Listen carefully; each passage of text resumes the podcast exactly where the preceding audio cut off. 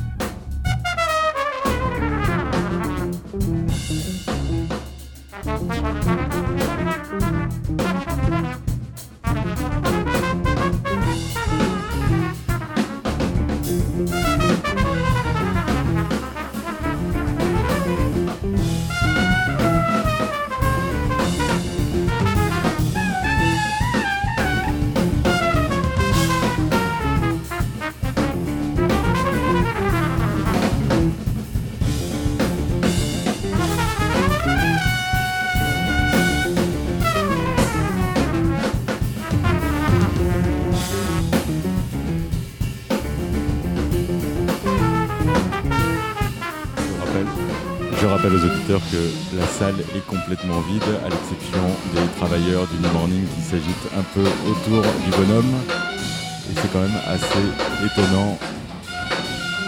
Grosse énergie sur le plateau. Euh, D'une façon un peu plus construite, je vous propose d'écouter euh, le morceau d'ouverture de son dernier album, Restless. Euh, le morceau s'appelle Compared to What et il joue avec lui euh, sur ce morceau le E Collective et PG Morton à la voix Compared to What?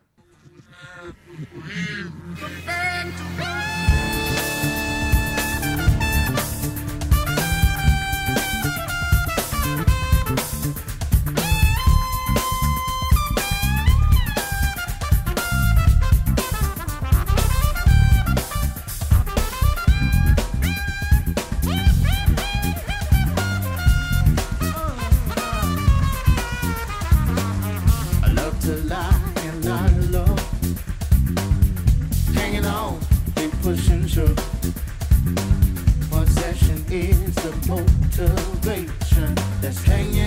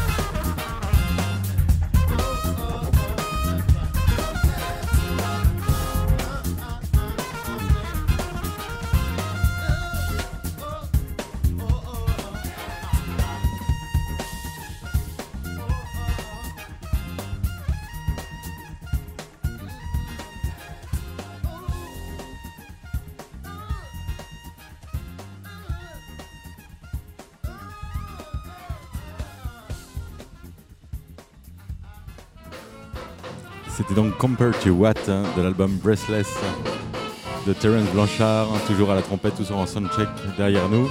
Et autre invité du soir, Vincent Bessière. Salut Vincent. Bonsoir. Vincent Bessière qui est euh, journaliste, spécialiste euh, de jazz d'une façon euh, globale, également commissaire d'exposition. Ça t'est arrivé à deux reprises, je crois, dans, dans, ton existence, autour de Miles Davis et de Django Reinhardt. Voilà, à la Cité de la Musique. À la Cité de la Musique, qui n'était pas encore Philharmonie, Philharmonie à l'époque. Pas encore, non. Et tu es depuis peu récemment producteur également du premier label participatif de jazz français. Oui, en fait, je suis pas producteur justement, je suis éditeur. Éditeur dans le sens euh, une maison d'édition comme, euh, comme on peut en parler en littérature ou euh, dans les sciences sociales. Ce sont les artistes qui sont producteurs et moi je leur offre l'opportunité de faire exister leurs albums au sein d'une collection, au sein d'une ligne éditoriale. Via le participatif, via le Via notamment le financement participatif qui est une manière de fédérer des, des amateurs de musique autour de, de différents projets et de les amener à reconduire euh, leur générosité euh, d'un disque à l'autre. On, en parlera après l'interview qu'on a prévu de faire avec Terence Blanchard. Tu, voulais peut-être nous dire deux mots. Toi, tu as écouté l'album de Terence Blanchard, Breathless? Oui, j'ai écouté, euh, j'ai écouté son album comme j'ai écouté les précédents d'ailleurs. Celui-ci, bah, clairement, le titre fait référence quand même à un certain mouvement social aux États-Unis, au, au contexte toujours difficile pour la communauté noire qui, euh, malgré la présence d'Obama à la présidence américaine, euh, continue à être victime euh, particulièrement des, violences policières. Et je crois qu'il y a dans l'énergie de cet album quelque chose de cette colère, de cette mobilisation qui, qui passe. C'est pour ça que l'album est très dense, très électrique et en prise avec une certaine idée du son de la rue, d'où des, des, emprunts qui viennent du hip-hop au RB en passant par toutes les musiques qui viennent plutôt de l'esprit de du ghetto. C'est un fait, effectivement. Moi, j'avais lu que cet album était euh, dédié notamment à Eric Garner, qui est un jeune noir euh, qui s'est fait tabasser par la police américaine et qui est décédé euh, deux jours après, après l'événement. Donc, effectivement, et puis de toute façon, d'une façon globale, quand on regarde la carrière de Terence Blanchard, on, y voit beaucoup d'engagement, beaucoup de politique, que ce soit euh, avec Spike Lee, euh, les différents films sur lesquels il a pu travailler. Mais, euh, oui, et, après, après l'épisode de Katrina, c'est aussi un des musiciens, lui-même étant originaire de la Nouvelle-Orléans, qui a beaucoup critiqué l'inaction du gouvernement et le temps qu'il a fallu pour porter secours à la Nouvelle-Orléans. Effectivement, il a travaillé aussi avec Spike Lee sur le documentaire que Spike Lee a fait sur sur Katrina. On le retrouve également euh, dans la série Trémé. Que, tu as vu certainement, j'imagine. Que oui, tu l'as suivi avec beaucoup d'attention. Euh, D'ailleurs, il y a un personnage qui est un peu inspiré de lui, euh, parce qu'il il, il, fait partie euh, Terence Blanchard, de ces musiciens qui sont un peu entre la Nouvelle-Orléans et New York, c'est-à-dire euh, il faut aller à New York pour percer, pour être euh, reconnu, il faut aller à Los Angeles pour faire des musiques de films, et puis à la Nouvelle-Orléans en même temps c'est le berceau, c'est les racines, c'est là qu'est la famille, et donc il est un peu dans cette triangulaire des trois villes de la musique, en tout cas de la musique noire aux États-Unis. C'est quelqu'un que tu suis depuis, depuis longtemps, toi C'est quelqu'un que tu écoutes ah, Il faut dire qu'il était là avant moi, entre guillemets. c'est un musicien important dans le paysage du jazz depuis les années 80, en fait, depuis ses débuts, repéré par Art Blakey. Euh, il a fait partie des Jazz Messengers. C'est un peu les musiciens qui ont marqué euh, le retour euh, au jazz acoustique, à la tradition, au blues, au swing, en même temps que Winton Marsalis, et qui après ont rouvert le jazz à d'autres influences comme a pu le faire aussi Nicolas Payton ou Roy Hargrove, c'est-à-dire après avoir eu une grande phase acoustique assez traditionnaliste, en tout cas assez classicisante, tout d'un coup ils se sont mis à brancher leur musique euh, pour être peut-être un peu plus en phase avec leur temps. Dans le morceau qu'on vient d'écouter, il y avait, euh, à mon sens, peut-être quelques influences du dernier album de Miles Davis, non? De cette, euh, ce, rapport au hip-hop qu'on. Ouais, c'était. Hip-hop trompette. Alors, puisque tu en parles, moi, ce que je trouve dans cet album d'un peu étrange, c'est que pour moi, il me rappelle beaucoup les années 90 en fait. Il me rappelle beaucoup le son des années 90, les projets comme Buckshot Le Funk de Brandford Marsalis, ou euh, effectivement le, le, doo-bop qui était un peu le, premier épisode de ces tentatives d'hybridation entre jazz et hip-hop, beaucoup plus que le son actuel en fait. Et euh, là où j'étais un peu étonné quand ce disque est sorti, c'est que euh, ce référent à quelque chose de très contemporain, à une crise sociale, politique des États-Unis, qui trouve des échos dans le hip-hop engagé, je trouvais étonnant qu'il soit pas allé chercher des musiciens qui gravitent voilà, dans cet univers-là pour faire son disque qui, à mon sens, était un petit peu dans le son, en tout cas, d'une approche qui date des années 90. mais le voici. C'était peut-être un, choix de sa part. On va lui demander ça de suite. Effectivement, je l'ai même pas vu arriver. Pour le coup, entre la conversation, la fin du soundcheck et, ces gens qui, qui, s'agitent, le voilà, il arrive. Terence Blanchard. Hi, how's it going? Fine. Enchanté. My name is David. His name is Vincent. Vincent. we, we, we, were talking about you, and it's better to have you here on the, the mic. Uh -huh. Thank you very much. Oh, thank you. It's great to be here. Yeah, it's great to be here. It's great to have you here at the at the new morning. Uh, you're here tonight to play uh, Breathless. Yes. I guess this yeah. is your your latest record. Yeah. We were talking about uh, about it with uh, Vincent, reminding that uh, it was an homage to Eric Garner, yes. young fellow that was killed by uh, the police. My, my, my, first question, ma première question would be, um, how is it to transform anger into music? Comment est-ce qu'on transforme la colère en, en musique? Uh, It's it's it's more of the other other way around. You know, it's more of the anger being so strong. It that energy has to go somewhere, and it forces the it forces the issue musically. You know what I mean? You start to hear rhythms, you start to hear colors and tones, and if you allow it to uh, inform you, all of that information that you're receiving will kind of shape the composition for you. Je, je, vais traduire en direct. I'm going to translate oh, okay, directly. Sure. I'm, okay. I'm, sorry. Ça va plutôt dans l'autre sens par rapport à la question que, que je lui ai posée. C'est-à-dire que la, la, colère est tellement là et elle est si présente que l'énergie doit, elle, se focaliser justement pour aller ailleurs et de fait euh, pour créer de la musique, pour créer des couleurs, pour créer euh, des tonalités qui s'inspirent néanmoins de toutes les informations euh, tristes qu'on peut recevoir à, à, à, ce propos.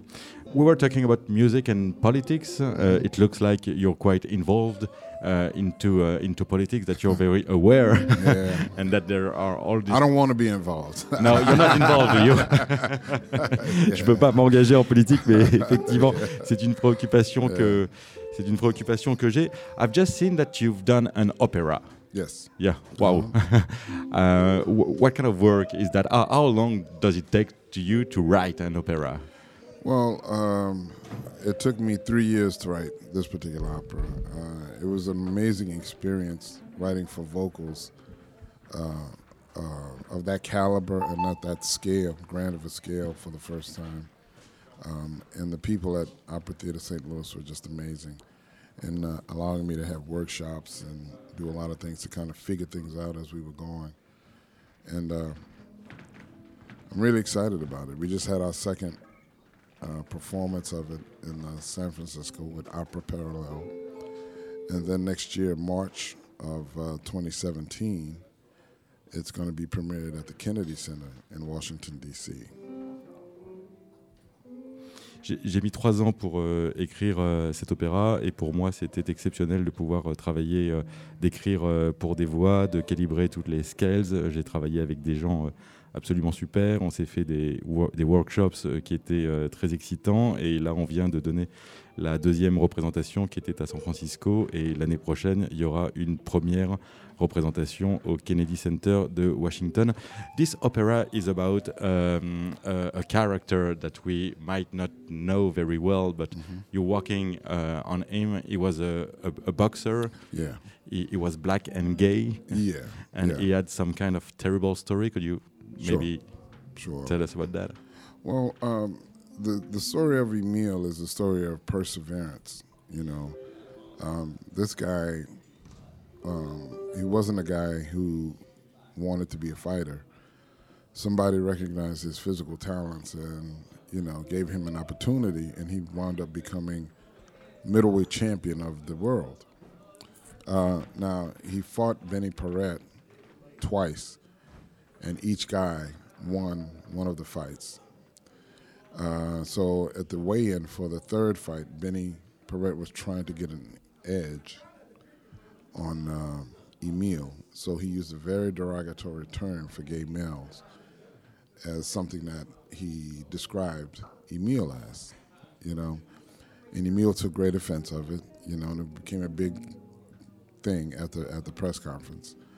Well, the night before the fight, um, you know, Emil Griffith had a had a dream that he shouldn't be in this fight. That something terribly wrong was going to go on, and he tried to get out of the fight actually, and of course nobody would let him. Um, now in the fight, I don't know what round it is, uh, but basically what happened, he, Emil, he being Emil, hit Benny Perret 17 times and knocked him out, and Benny Perret fell into a coma for 10 days and then died. And of course, uh, you know, everybody was devastated by that news uh, to the point where they took, they're taking professional boxing off of live television in the States for a while as a result of it. Yeah. Um, and, and, you know, Emil's life took a tailspin, you know. He was also struggling with his sexuality. There's another story of when he came out of a gay bar uh, some guys uh, tried to abuse him. They didn't realize who he was, but they beat him up pretty bad, uh, and he was hospitalized as a result. Um, but the reason why I wrote the book about Emil is that because through all of that he persevered, and there's a line in the book uh, to me that I think is still very relevant to this day, where he says, "I killed a man, and the world forgave me." But I love a man and the world wants to kill me. Mm-hmm. You know, those very powerful words. So that sentiment of resilience, you know, and strength is what the opera is based on. Je, je vais raconter la très belle histoire de, euh, et, euh, de ce boxeur qui s'appelait donc euh, euh et, Emile, uh, what was his name? E-, Emile? Emile Griffith. Emile Griffith. Emile Griffith, uh, qui est une histoire euh, incroyable et qui est une histoire sur, euh, de, de, de, persévérance euh, surtout. Emile Griffith ne voulait pas être boxeur, néanmoins on a reconnu sa musculature et son talent, et il est devenu euh, champion du monde. Il s'est retrouvé à se battre contre Benny Perry à deux reprises, euh, et notamment euh, puisqu'il était homosexuel. Durant la conférence de presse, Benny Perry l'a carrément insulté. Emile Griffith était offensé, et à la veille du combat, Emile Griffith a rêvé qu'il ne voulait pas euh, se battre. Il ne voulait pas y aller, néanmoins, on l'a quand même obligé. Euh, il s'est retrouvé sur le ring et durant le combat, il a frappé son adversaire euh, à 17 reprises, à tel point que l'homme est tombé dans le coma pendant 10 jours avant de mourir. Et l'événement fut euh, tel d'ailleurs qu'on a retiré euh, à la télévision américaine euh, tout ce qui touchait à la boxe professionnelle pendant un certain temps. Et il y avait une autre histoire, notamment puisque Emile Griffith était gay. il s'est retrouvé, on l'a un peu abusé dans un, il, s'est retrouvé dans un bar, il s'est retrouvé dans une sale histoire dans dans un bar, il s'est fait casser la gueule, on l'a hospitalisé et toute cette histoire sur la, la persévérance. C'est ça, notamment, euh, qui, moi, m'a donné envie euh, à ce point euh, d'écrire euh, sur cet homme-là. What was these words, excuse me, you told me about, uh, about what he said? No problem. yeah, he said, uh, I killed a man and the world forgave me. Yet I loved the man and the world wants to kill me. J'ai tué un homme et le monde euh, m'a pardonné. J'ai aimé un homme et tout le monde a voulu me tuer. C'est ça l'une des phrases qui a été prononcée euh, par cet homme et c'est l'une des raisons pour lesquelles j'ai tenu à, à écrire, euh, à écrire cet opéra. What kind of opera is that? Is, that, is it a jazz opera? Is it more classical? Are you, you're it's mixing? a combination of all of those things. We, I mean, you know, one of the guys at the at the company called it an opera in jazz. You know, it's not like. Um, we have a jazz trio as part of the orchestra, but it's it's more of, of uh, added coloring. You know, uh, I, I don't want people to think that when you go to this opera, it's going to be a lot of jazz standards being played. No, it's not that at all. On, on, a appelé ça en fait un, un opera in jazz et c'est vrai qu'il y a un jazz trio, il y a un trio de jazz qui est au cœur en fait de, de l'orchestre, mais on y a surtout ajouté beaucoup de couleurs et ça n'est pas que du jazz, il ne faut pas que les spectateurs s'attendent euh, à entendre des standards de jazz euh, là-dedans. Um, Jack Johnson, uh, was that an influence for you also, like the fact that Miles Davis maybe had that? Well, it was it was the Bitches Brew, really. Okay. Bitches Brew and Kill and Feels de Kilimanjaro, those records. But you got the thing you have to remember too is that um, you know I was listening to Jimi Hendrix. Parliament, Funkadelic, you know, Mandrill. I listened to those groups coming up. So, you know, as far as what we're doing with the band currently, this has always been a part of me too. I'm just getting a chance to actually, you know, exercise that side of my brain for a little bit. Uh, Beaches Brew de Miles Davis a surtout été une, grande influence pour moi et j'ai naturellement beaucoup d'autres influences comme Jimi Hendrix, Parliament Funkadelic et les autres groupes euh, qu'il a pu citer. Et euh, il y, avait quelque part aussi, pour moi, c'est toujours un, exercice que de mêler euh, toutes ces influences possibles dans euh, ma musique. I, I, don't want to take you too much time uh, because you have a, a gig, mm-hmm. uh, but uh, I'd like maybe to talk about uh, your work with uh, Spike Lee, which mm-hmm. is like a director that I do love a mm-hmm. lot. Um, what about your your collaborations? It's been now more than 20 years yeah. that uh, you're working together. Um, what could I ask you about this? I've got so many questions actually that I really I bet that, that, I that I really don't know. Sure. Um, um, do do you uh, read the script before writing the music? Oh well, you know the interesting thing about working with Spike is that um, you know he sends me the scripts. He he send we we'll start talking about the film before he'll have a script sometimes, and. Uh, when he sends me the script, we start working from then. You know, we'll we'll talk about okay, there may be some very important scenes to know about musically, or just have a very general sense of what the story is. We start working from the time he starts creating. Seems like, uh, and then once once things uh, start to become finalized, you know, um, in terms of the cut, you know, he'll we'll have another meeting, a spotting session, or a couple other things. But we sit down and talk about concept, size of orchestra, stuff like that. Um, but once once he's uh, near the end of the cutting process, well, he starts sending me stuff before they finish. But when they start to really lock the picture, he just kind of goes away and let me do my thing. Euh, Spike Lee m'envoie généralement le, script, euh, mais avant, il arrive souvent qu'on se rencontre et qu'on parle et qu'on parle beaucoup des choses importantes du film, du sens général du film. Et après le tournage et lorsqu'il a déjà bien avancé dans le montage, pour finaliser la chose, effectivement, on se réunit à nouveau et c'est là qu'on parle de un peu plus précisément de la couleur de la musique, euh, de la taille de l'orchestre et qu'effectivement il m'envoie le film euh, pour qu'on puisse euh, pour qu'on puisse y travailler. Uh, which film would be your favorite from him, for example? Oh, it's hard to say, man. Yeah, I can, I can imagine. That's really hard to say. I mean, because you know, I think he did a lot of great work in Miracle at St. Anna. You know, great work in uh, um, Inside Man. You know, and you can see all of that stuff where it was manifesting itself in his earlier films, like Summer of Sam, you know, uh, which I thought was a brilliantly shot movie. So I mean, it's it's hard to pick one. And then you look at Chirac, his latest thing that he did, and uh, you know, he really put together something that's very unique and interesting. There's one thing into his whole uh, oeuvre that uh, I love, and always thinking about this you might remember that the uh, 25th hour, mm-hmm. there's that sequence with Edward Norton. He's in the bathroom, he's mm-hmm. looking at himself into the mirror, mm-hmm. and he's saying like "fuck everybody in yeah. New York, yeah, black yeah. people, Jewish people, Korean people." You call it the "fuck you" montage. The "fuck you" montage. Um, how do you interpret?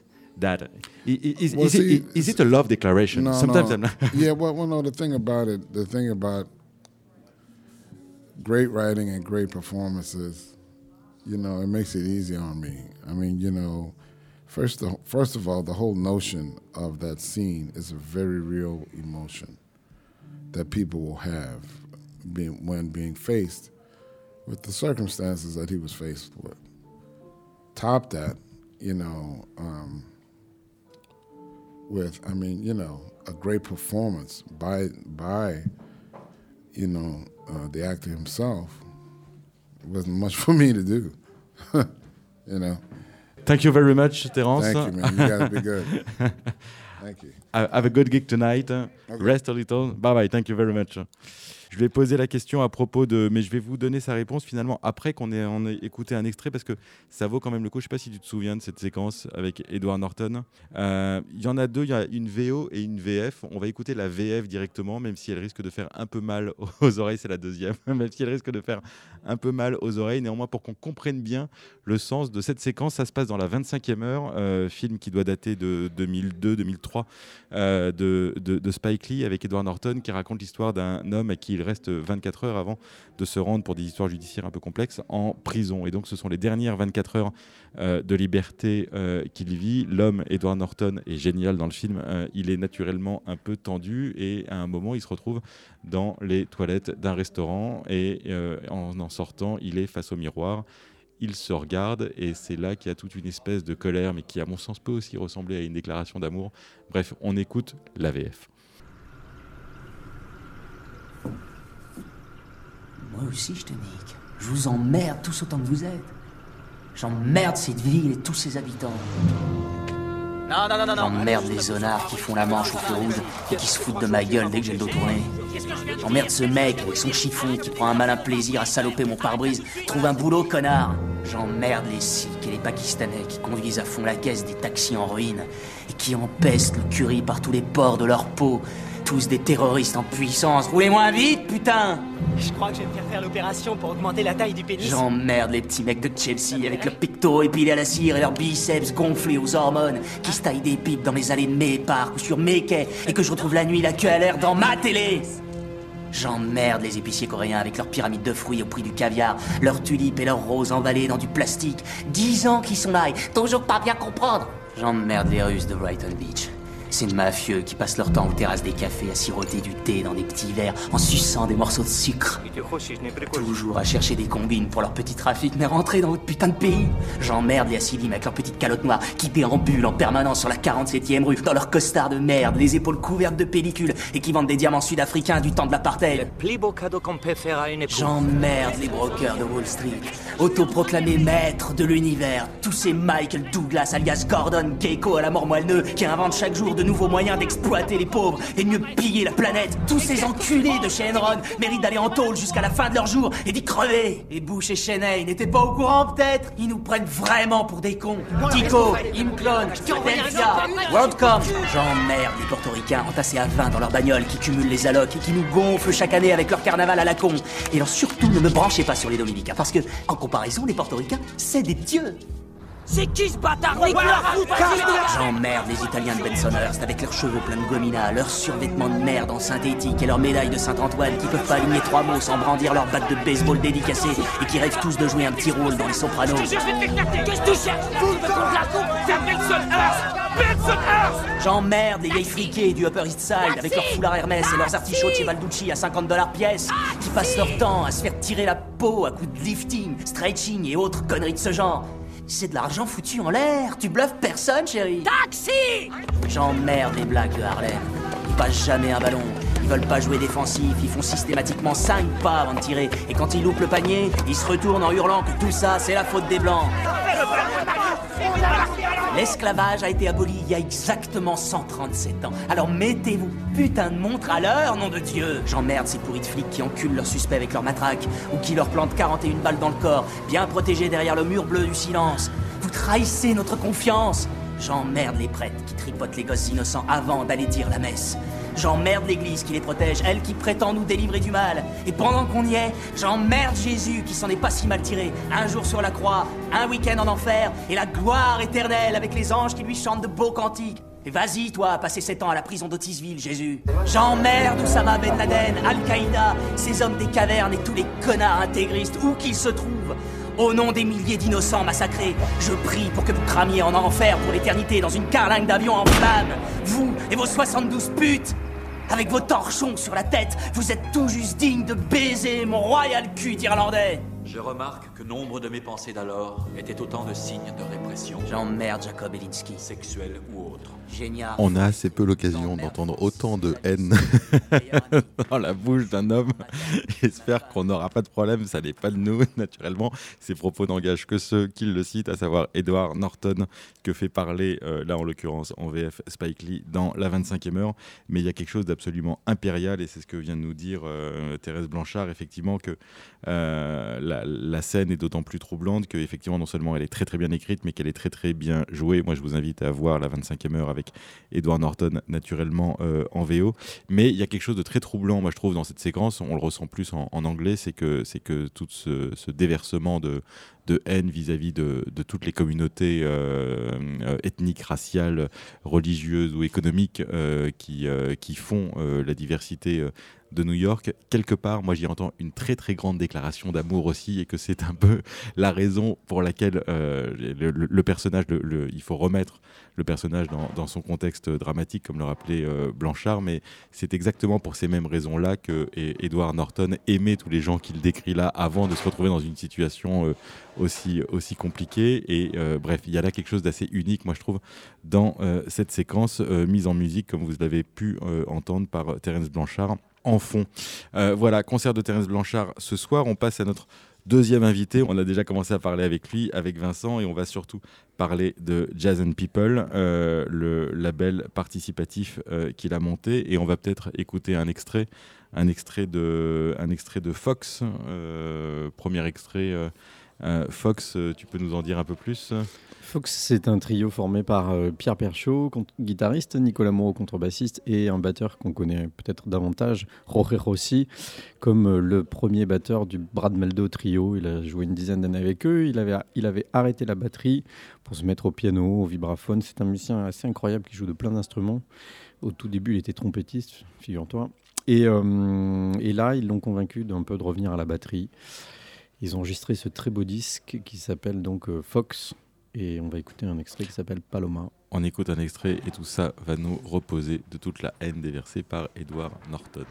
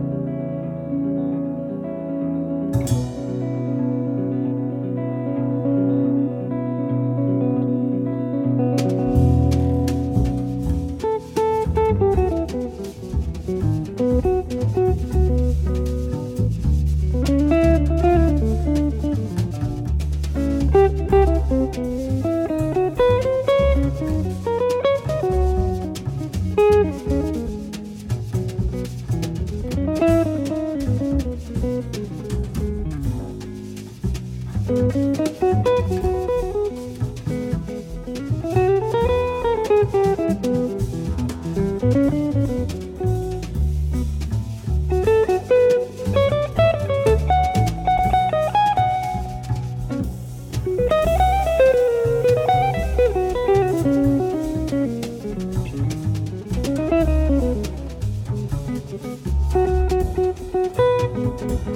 you.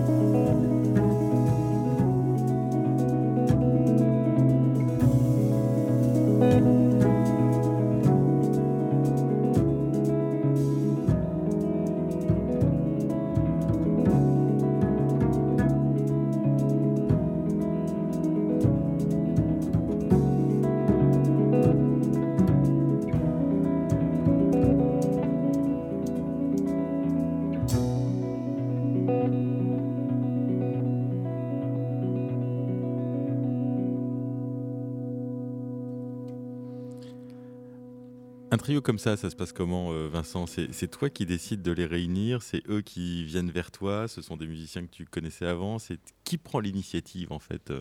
Il n'y a pas de règle. En fait, euh, moi, ça fait une quinzaine d'années que je suis journaliste dans le, dans le jazz. Donc, euh, au bout d'un certain temps, à force de croiser les musiciens, d'écrire sur eux, de les interviewer, d'aller les écouter en concert, il y a des, des relations qui se créent.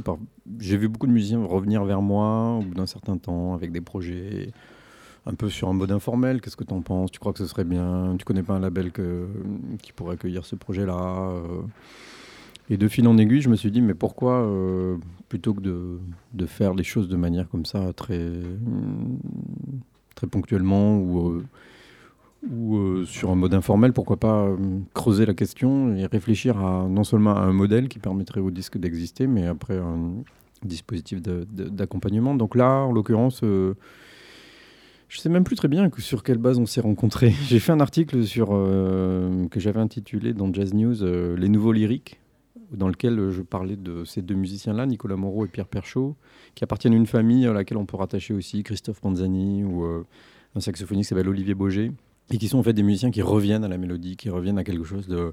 qui chantent, qui sont marqués par l'histoire du jazz, qui est une musique qu'ils connaissent bien, mais qui, écoutent aussi de la pop, de la folk, et qui ont envie de retrouver quelque chose de, de la simplicité du chant.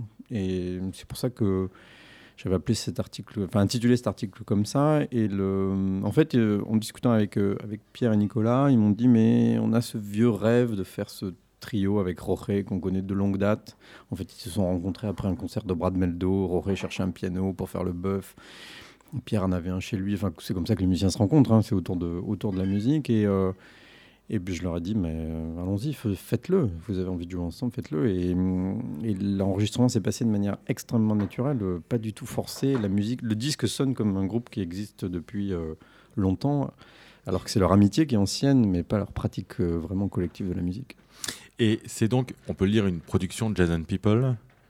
C'est-à-dire que le principe, c'est participatif. Toi, tu lances sur euh, Kiss Kiss Bank Bank euh, des, des, des Oui, campagnes. l'i- bah, l'idée c'est qu'aujourd'hui l'économie du disque et en particulier l'économie de, de disques comme de musique comme le jazz qui sont des musiques de niche, euh, c'est très difficile de, de rentabiliser un projet. Donc euh, si on veut que les disques existent et que les musiciens ne prennent pas des crédits sur 20 ans pour les payer, eh ben, il faut trouver d'autres moyens et prévendre le disque, appeler les gens à, à les soutenir, à apporter leur modeste contribution ou des choses plus substantielles. C'est une façon d'éviter que tout le monde se ruine à essayer de faire exister des, albums parce que c'est important les albums c'est les traces qui restent du passage de ces musiciens Euh, le jazz musique de l'improvisation a besoin à un moment de s'incarner dans un objet disque et donc euh, le principe du participatif c'est de dire euh, on n'est pas là pour faire des millions, on n'est pas là pour être disque d'or, donc euh, ben, réunissons nos, nos énergies, nos porte-monnaies, et puis on pourra faire exister des projets. Le, le premier projet qui, qui avait été produit de la sorte euh, par and People, c'était euh, Christophe Del Sasso et Lionel Belmondo Oui. avec un big band. Oui, d'ailleurs, c'est un projet qu'on a fait ici, enfin, qui s'est traduit par un concert ici. C'est une relecture du Love Supreme de Coltrane, qui, euh, que Christophe Del Sasso et Lionel Belmondo avaient arrangé pour Big Band, un peu dans l'esprit de ce que Coltrane avait fait à l'époque de l'album Africa Brass. Puisqu'on sait qu'en fait, Love Supreme, c'est une pièce qu'au départ, euh, Coltrane n'a pas du tout figé pour quartet. Euh, D'ailleurs, il y a un enregistrement partiel qui existe euh, avec un deuxième ténor qui n'est rien d'autre que Archie Shepp et un deuxième bassiste. Mais hum, il y a des notes manuscrites qui traînent dans lesquelles on voit qu'il avait aussi envisagé de mettre des percussions. Enfin, il avait une. Ça s'est fini dans une interprétation en quartet, mais finalement, à partir de ce que joue le quartet, on peut très bien imaginer quelque chose de plus orchestral. C'est ce qu'ont fait euh, Christophe Del Sasso et, Lionel Belmondo. Et en fait, pour la petite histoire, cet enregistrement dormait dans un tiroir depuis très longtemps et, euh, et Christophe envisageait de le sortir par ses propres moyens. Et c'est là que je lui ai dit réfléchissons ensemble et pourquoi pas tenter le crowdfunding comme euh, par exemple Maria Schneider peut le faire aux États-Unis. Ça fait plusieurs années qu'elle produit ses albums comme ça. Depuis, le crowdfunding, c'est quand même gé- généralisé dans la musique. On voit que c'est un modèle qui, en tout cas, euh, fonctionne. Et c'est comme ça que le premier album de la série est né. Et effectivement, ça fonctionne d'autant plus que euh, toi, euh, les, les, les projets, il y, y en a combien pour l'instant? Il y en a une, deux, trois, quatre, hein. cinq. Il y, a, il y a six disques déjà qui ont, qui ont, qui ont paru. qui ont, qui ont- qui ont paru et, euh, et qui ont réussi à paraître parce que le principe du crowdfunding, c'est que si tu ne réunis pas euh, la somme que tu t'es posée au départ, il y a risque effectivement que le, le projet ne se fasse pas. Pour l'instant, tu as réussi à financer, à faire financer tous les projets. Oui, en fait, le, crowdfunding, il intervient euh, dans, la, chaîne de, la réalisation d'un album, en général quand l'album est déjà enregistré. C'est-à-dire quand les musiciens sont allés en studio et ont immortalisé la musique, elle existe déjà, et ce qu'on demande euh, au public, c'est de nous aider à transformer le, le- le- l'essai, c'est-à-dire la musique en un objet euh, commercial, un objet édité. Et donc le crowdfunding sert essentiellement à fabriquer les disques, à les presser et à les promouvoir ce qui permet de, voilà, de, franchir la dernière étape. C'est-à-dire que plus on est près de la fin, plus c'est facile aussi de mobiliser les gens, plutôt que sur une intention au départ, enfin, à mon sens, dire on va faire un disque avec un tel ou un tel et euh, vous allez voir, ça va être super. Je trouve que c'est- beaucoup demander aux gens de s'engager sur ça. Là, ce là où on les, leur demande de s'engager, c'est quand même quand, sur, sur, sur, sur la base d'extraits, on leur donne déjà un aperçu de ce que va être le disque. Et donc, euh, voilà, on leur vend pas un truc qui n'est que du rêve. Et euh, le, le disque en question, c'est généralement un CD. Vous avez déjà pressé des vinyles ou pas, pas oui, encore, bah justement, le Love Supreme a existé en vinyle. On en a fait 300, il y en a plus, ils sont tous partis, c'est super. Très bien, parfait. De- deuxième extrait euh, qu'on écoute, euh, que tu nous suggères, c'est le Lafayette Suite. Lafayette Suite, c'était quoi ce projet? Euh, C'était Ah, un- Laurent Koch au piano, Walter Smith au saxophone, et c'était un hommage euh, Au marquis de moins, Lafayette, Au ouais. marquis. Oui, Fi- Marquis de Lafayette, qui est une, un- une figure historique qu'on connaît assez mal en France, bien que non loin d'ici, il y a une rue qui porte son nom, mais qui est un personnage extrêmement important, euh, non seulement dans l'histoire américaine, mais même dans l'histoire des liens entre la France et les États-Unis. Et c'est la raison pour laquelle Laurent Koch et Walter Smith, euh, lorsqu'ils ont eu envie de collaborer ensemble et qu'ils ont fait un acte de candidature pour une bourse qui permet au projet transatlantique comme ça de- d'exister, ils ont choisi ce, personnage parce que ce qu'on a oublié, c'est qu'il était extrêmement jeune quand il s'est engagé euh, donc, euh, pour l'indépendance des États-Unis. Il avait à peine 20 ans. Il a mobilisé des moyens, ses propres moyens personnels, financiers. Il a mobilisé le roi pour. il, il- était extrêmement fougueux, extrêmement entreprenant, très visionnaire dans- et aussi le fruit d'une époque, le siècle des Lumières, et donc des idéaux d'indépendance, de, liberté. Et c'est ça qui- qui- qu'il représentait. Et. euh, et c'est ça que, l'histoire a, retenu. Donc, euh, il y a quelque chose de très conquérant chez lui, un peu d'impulsif aussi, d'improvisateur, j'ai envie de dire, parce que c'est quelqu'un qui se jette dans l'aventure. Et c'est ce qui a, je crois, beaucoup plu à, Laurent et à Walter, c'est l'idée de quelqu'un qui se jette dans la bataille comme euh, bah, un quartet de jazz. À un moment donné, il faut se jeter et prendre son solo. Et ils ont écrit la musique euh, en se répartissant en fait les morceaux, mais en se posant comme euh, contrainte qu'ils devaient s'enchaîner les uns les autres de manière à constituer une suite qui est portée un peu par le souffle épique de, de- l'histoire. Et euh, donc c'était une suite à quatre mains, une espèce de longue euh, fresque musicale dans, pour quartet dans laquelle on, on s'engage un peu euh, sans espoir de retour et on trace, on traverse l'Atlantique, on traverse les batailles, un peu avec la fougue de Lafayette. Et là, on va écouter le, comte de Breuil, qui visiblement était le, était, était le chef de cabinet secret de, Louis XV, qui, qui, qui, qui, cherchait à, défendre les, les, Américains et à pousser Louis XV à, à intervenir contre les, contre les Anglais. Donc, euh, on, on écoute cette histoire, on écoute cet hommage de Lafayette suite Le comte de Breuil.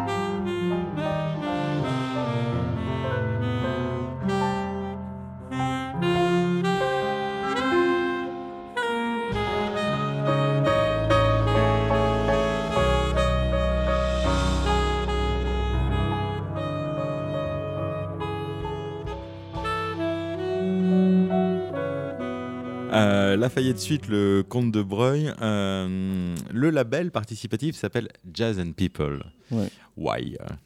Ah bah parce qu'on fait rien tout seul, on a besoin des gens. non, mais c'est pas, c'est un clin d'œil à un mouvement dans l'histoire du jazz qui s'appelait le Jazz and People Movement, qui euh, a été créé au début des années 70 par euh, principalement Roland Kirk, Rassan Roland Kirk, avec Lee Morgan et quelques autres euh, musiciens. Archie Shepp a un peu gravité avec eux aussi, et c'était des musiciens qui trouvaient que le jazz, et notamment le jazz afro-américain, était complètement euh, absent des, grands médias américains, et notamment de la télévision. Et ils s'étaient dit, ben, puisque c'est comme ça, on va aller secouer un peu euh, les plateaux télé. Et donc, ils se faisaient inviter en loose day dans les grands talk shows, les grandes messes de la télé américaine. Et, et à un moment donné, ils sortaient des pancartes, des sifflets, des, maracas, et ils faisaient du bruit en disant on veut du jazz à la télé, on veut du jazz à la télé. Ça n'a pas été forcément super productif comme démarche, mais euh, je trouve que c'est un épisode assez intéressant de, l'histoire de cette musique qui nous rappelle qu'elle a quand même rarement euh, accès aux médias de masse et qu'il faut des gens pour la défendre et qu'il faut aussi euh, ben, tout un chacun, à partir du moment où on aime cette musique, euh, je trouve qu'il y a des, principes un peu de, de solidarité sur lesquels on peut s'appuyer. Voilà. Moi, c'est- un mouvement que j'avais découvert en lisant la, la biographie de Rassan Roland Kirk, pour laquelle Ouais. je crois que tu avais écrit une préface. La traduction semblait, française, De la ouais. traduction française. Mmh. Euh, on, a des images de, de, de ces moments de télévision. J'ai pas l'impression que. Non, il y a des articles, mais je, je, je, je pense pas que, comme c'était pas forcément du direct, je pense pas que- que- qu'il y ait des images qui étaient. Enfin, si, ça devait être du direct s'ils interrompaient le truc, puisque le but c'était quand même de faire du bruit, mais euh, est-ce que toutes ces images ont été archivées? Peut-être, peut-être. Il faudrait faire des recherches dans les archives des télés. euh. Ouais, je serais bien curieux, C'est de- c'est pas impossible que maintenant, avec toute la numérisation de ce patrimoine, on, on puisse exhumer des choses. ouais. de voir Roland Kirk sortir avec ses sifflets et, et Mm. hurler. euh. Alors, ce qui est très drôle, c'est qu'ils ont fini par obtenir gain de cause, c'est-à-dire qu'ils ont été invités dans une, une émission de télé, et euh, je crois qu'il y a Mingus qui est allé, Kirk, enfin, et euh, ils ont fait une espèce de truc complètement délirant qui, euh, loin de leur rallier le public, leur a plutôt valu de se faire jeter, mais bon, ils l'avaient peut-être cherché. Tro- tro- troisième extrait que nous allons écouter du, label Jazz and People, c'est euh, Jonathan Avishai. Jonathan Avishai, qui est un euh, pianiste que, que toi tu, affectionnes particulièrement, que tu suis depuis longtemps, qu'on a pu voir au New Morning récemment à deux reprises, puisqu'il a accompagné à la fois et Omer Avital euh, et euh, Avishai Cohen, le trompettiste. Oui, en fait, euh, avec Jonathan, on se connaît depuis très très longtemps, depuis plus d'une dizaine d'années. Il faisait partie d'un groupe qui s'appelait Third World Love, euh, qui, dans lequel il y avait déjà euh, Omer Avital et Avishai Cohen, justement, qui c'était juste un. Et, Daniel Friedman à, la batterie. Et euh, ce groupe, on l'a très peu connu en France. Ils ont fait quelques dates à Paris, mais les albums n'étaient pas distribués, donc euh, c'était passé un peu inaperçu. Et. C'est avec le, retour de, de, la déferlante plutôt de la vague du jazz israélien qu'on a connu tous ces artistes. Mais avec Jonathan, on s'était rencontrés à ce moment-là. J'avais fait une interview qui a jamais d'ailleurs été publiée. Mais on avait, on, se recroisait de temps en temps sur des concerts. Et puis quand j'ai monté le label, je lui ai dit mais t'as pas un projet quand même? Parce que je trouve que ce pianiste est extraordinaire. Je suis pas le seul d'ailleurs à le penser. La preuve c'est qu'il est quand même appelé par des musiciens plutôt intéressants. Et, euh, il m'a parlé de ce trio qu'il avait, euh, qu'il avait monté, qui est pour lui en fait euh, la facette, une- l'une des facettes de son projet plus global qu'il appelle Modern Times et qu'il entend décliner un peu sous différentes formes. Et euh, je trouve que c'est un pianiste assez incroyable parce que, euh, bon, d'abord, il, a une grande culture euh, du jazz, c'est-à-dire qu'il respire le jazz, il connaît Duke Ellington, Errol Garner, Ahmad Jamal, mais loin chez lui de, sentir un peu la naphtaline. Au contraire, ce patrimoine est réactivé d'une manière très simple, très ludique, presque enfantine parfois, chaplinesque, je trouve. Et pour moi, le nom de, son projet est assez juste. Il y a une espèce de, de simplicité un peu mélancolique dans sa musique euh, que je trouve très touchante. Et voilà, je l'aime beaucoup, oui. je suis très heureux d'ailleurs que cet album ait, été bien reçu. Et, euh, et l'extrait que tu nous proposes s'appelle Night in Zvulum.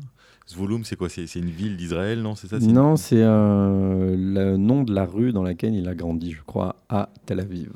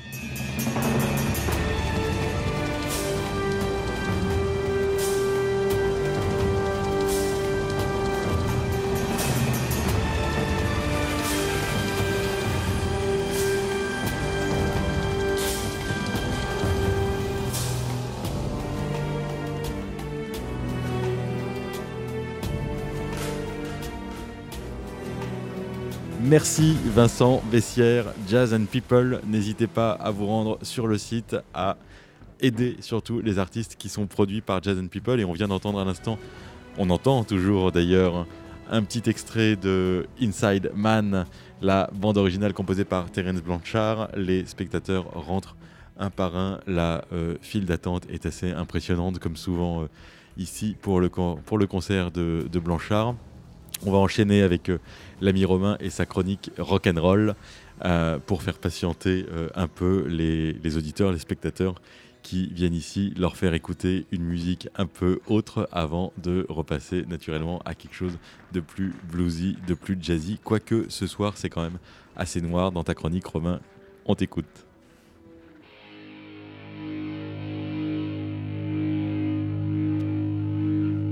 Chers adeptes du Nouveau Matin, dernier épisode ce soir de notre trilogie consacrée au couple dans le rock, avec une sale histoire qui finit bien et une belle histoire qui finit mal. En 1956, Ike Wister Turner a 25 ans. Il rencontre une jeune chanteuse de 16 ans, moitié noire et moitié cherokee.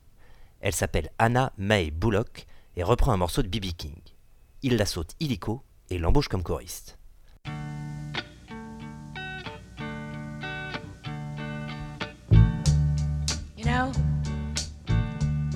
Every now and then I think you might like to hear something from us. Nice and easy. Nice and easy, comme elle dit. Cinq ans plus tard, une chanteuse ne se présente pas à une séance d'enregistrement avec Ike. Anna la remplace au pied levé, le disque finira au sommet des charts. Ike décide alors de joindre l'utile à l'agréable, il l'épouse. Elle devient Tina Turner. C'est elle qui va élargir la palette rhythm and blues du groupe et engager Ike sur les voies du rock and roll. Leur reprise de Proud Mary est restée dans les annales. Il faut dire que quand il s'agit de mettre le feu, Tina répond présent.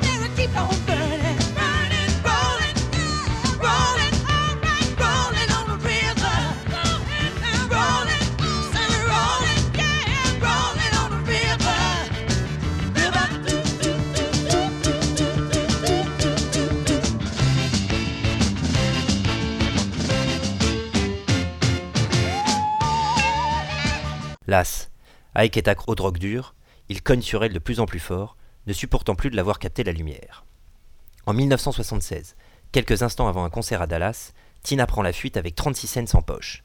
Elle se cachera pendant de longs mois de Ike qui la pourchassera à travers tous les États-Unis pour lui régler son compte. Il finira en prison, elle deviendra la mamie du rock, mais ceci est une autre histoire. Plaignons donc Tina, mais remercions égoïstement le destin de leur avoir permis de mettre ça entre nos oreilles.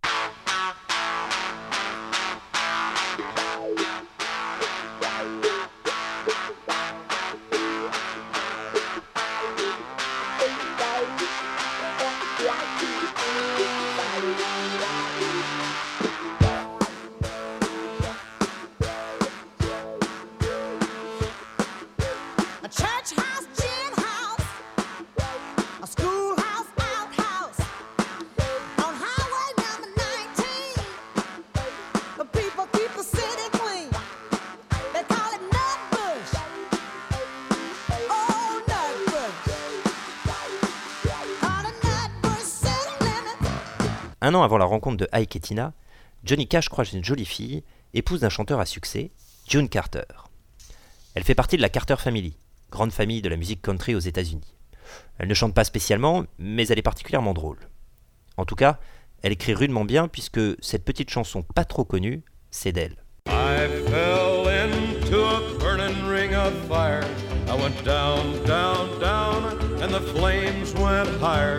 And it burns, burns, burns. The ring of fire, the ring of fire.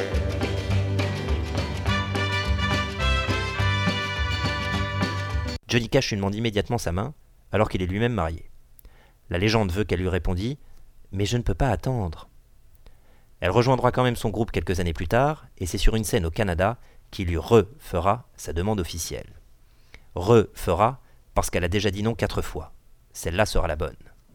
Ils resteront mariés 35 ans, et Johnny Cash ne lui survivra que quelques semaines lorsqu'elle décède en 2003. John Carter l'a sorti de la drogue, de l'alcool. Pour ses 65 ans, il lui écrivait De temps à autre, comme aujourd'hui, je médite sur la situation et je réalise à quel point je suis privilégié de partager ma vie avec la femme la plus extraordinaire que j'ai rencontrée. Tu m'inspires et me fascines encore et toujours. Tu m'influences pour le mieux. Tu es l'objet de mes désirs, la raison numéro un de mon existence. Je t'aime profondément. Comme quoi, même l'homme en noir pouvait être cheesy parfois.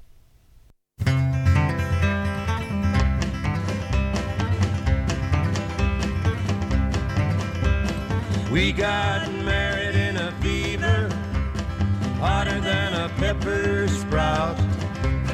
We've been talking about Jackson ever since the fire went out. I'm going to Jackson. I'm gonna mess around. Yeah, I'm going to Jackson. Look out, Jackson Town. We'll go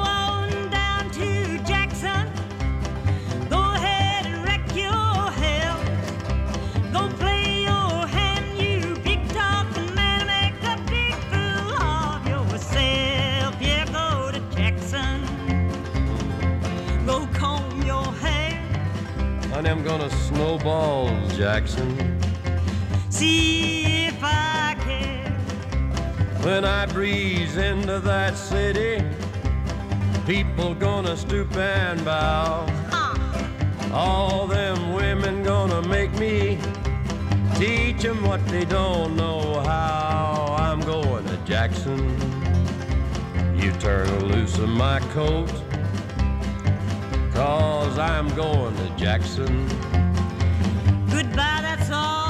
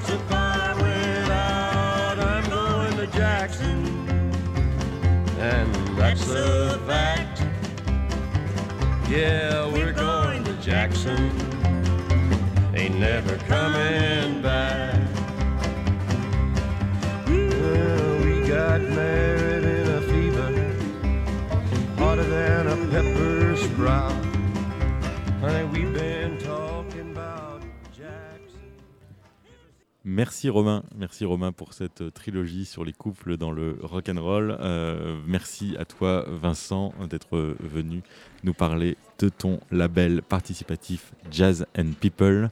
Merci à Terence Blanchard de nous avoir donné cette petite interview. Merci à Bruno et Stéphane qui ont réalisé cette émission. Merci à tous les spectateurs auditeurs du New Morning qui se pressent les uns après les autres pour être au premier rang pour le concert de Terence Blanchard. Et puisque Terence Blanchard euh, a composé la plupart des bandes originales des films de Spike Lee, je vous propose d'écouter euh, la seule, euh, pour ainsi dire, enfin, il, a de- depuis, depuis Jungle Fever, il a composé toutes les musiques de Spike Lee, sauf de ce film qui s'appelle E God Game, avec Denzel Washington qui jouait le rôle d'un basketteur euh, qui passait euh, professionnel. Et je vous propose d'écouter la chanson euh, phare de ce film. C'était du Public Enemy qui mélangeait du Buffalo Springfield. Ça a envoyé grave, je crois que ça date de 98. Ça s'appelle tout simplement E God Game. Pour ma part, je vous souhaite une bonne soirée et vous dis à bientôt. Ciao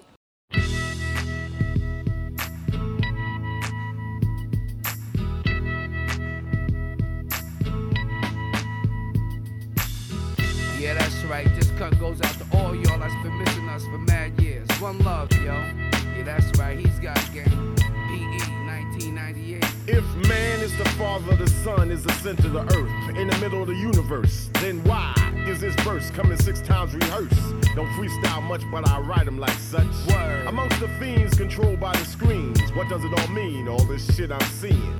Human beings screaming vocal javelins, sign of a local nigga unraveling. Uh-huh. My wandering got my ass wondering where Christ and all this crisis. Hating Satan never knew what nice is. Check the papers, well, I bet on ISIS. More than your eye can see and ears can hear.